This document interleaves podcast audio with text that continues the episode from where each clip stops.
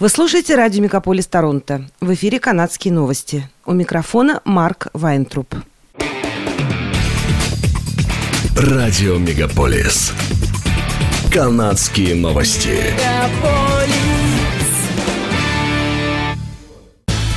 В эфире канадские новости. У микрофона Марк Вайнтруп.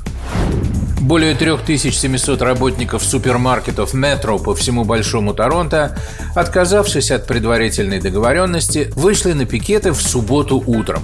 Забастовка затронет магазины «Метро» в Торонто, Брентфорде, Оранжвилле, Милтоне, Оквилле, Брэмптоне, Норс-Йорке, Айлингтоне, Уиллоудейле, Миссисаге и Тобико, Нью-Маркете и Скарборо.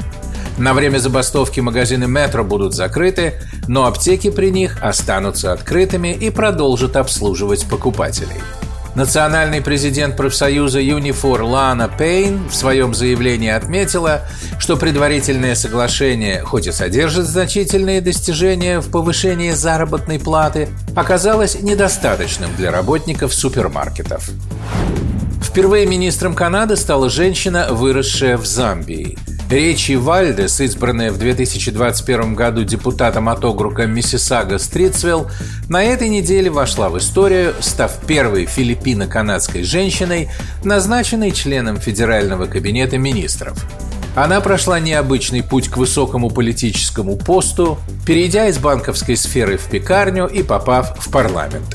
Родившаяся в Замбии, в филиппинской семье, эмигрировавшей в эту южноафриканскую страну, Вальдес, который сейчас 43 года, говорит, что в день, когда ее самолет приземлился в Канаде в декабре 1989 года, она впервые надела зимнюю куртку.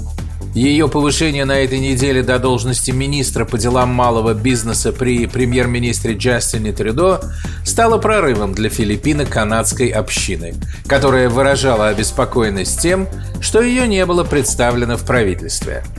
По данным статистического управления Канады, в ходе переписи населения 2021 года более 957 тысяч канадцев назвали себя имеющими филиппинские корни, включая 757 тысяч человек, родившихся на Филиппинах и эмигрировавших в Канаду.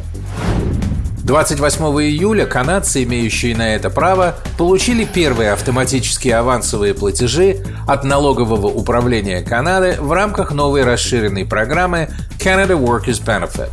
Те, кто получал Canada Workers Benefit в 2022 году, будут автоматически получать эти средства в качестве дополнения к своему доходу без необходимости подачи заявления, сообщает сайт cityvnews.ca. Одиноким работникам, имеющим право на получение пособия, выплатят до 1518 долларов, а семьям, имеющим право на получение пособия, до 2616 долларов. Выплаты осуществляются уже сейчас, досрочно, в соответствии с законопроектом Си-47, который реализует некоторые обязательства федерального бюджета на 2023 год. Право на получение пособия имеют резиденты Канады старше 19 лет, проживающие более года в стране с супругом, гражданским партнером или ребенком. Годовой размер дохода для получения пособия варьируется от 33 тысяч 15 долларов до 58 тысяч 932 долларов в зависимости от провинции или территории, в которой проживает заявитель. Полиция региона Йорк предъявила обвинение шести лицам, не достигшим 18-летнего возраста, и изъяла шесть автомобилей, угнанных в Маркхаме в начале этого месяца.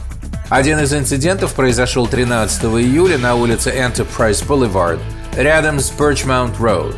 По словам полицейских, два человека садились в свой Mercedes CLA 45, когда их сзади заблокировал белый автомобиль Hyundai Elantra. Двое парней вышли из него, подошли к людям, сидящим в машине «Мерседес», и, как утверждается, потребовали у них ключи, телефоны и наличные деньги. Один из подозреваемых был вооружен пистолетом. В ходе расследования полиция установила личности подозреваемых, и 27 июля совместно с сотрудниками полиции региона Пил и полицейской службы Торонто выдала ордера на обыск нескольких домов в Торонто. Полиция обнаружила шесть угнанных автомобилей, включая белый Hyundai Elantra, использовавшийся в инциденте в Маркаме.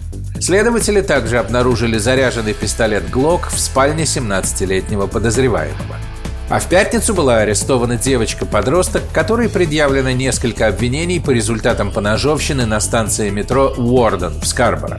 Инцидент произошел в прошлое воскресенье вечером в автобусном терминале станции. Городские власти Торонто расширяют право на участие в программе скидок на проезд Fair Pass, представляя более доступные цены на проезд еще 50 тысячам малообеспеченных жителей города. В соответствии с новыми критериями, вступившими в силу 27 июля, в программу Fair Pass включены жители в возрасте от 20 до 64 лет, живущие в условиях бедности, такие как низкооплачиваемые работники и люди с частичной занятостью, а также безработные, получающие помощь в трудоустройстве. Согласно последнему порогу, право на скидку имеет одинокий человек с доходом после уплаты налогов менее 20 514 долларов или семья из четырех человек с доходом менее 41 028 долларов.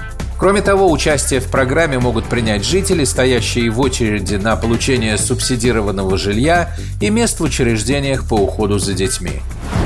По данным Европейской службы мониторинга погоды, бушующие по всей Канаде лесные пожары привели к тому, что к концу июня в стране был зафиксирован рекордный уровень выпросов.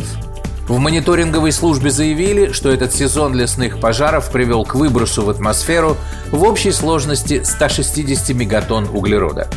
Это самый высокий уровень выбросов, зафиксированный службой метеорологического мониторинга в Канаде – в конце июня в восточной части Канады лесные пожары усилились, в итоге дым от них переместился через Северную Атлантику и достиг Европы.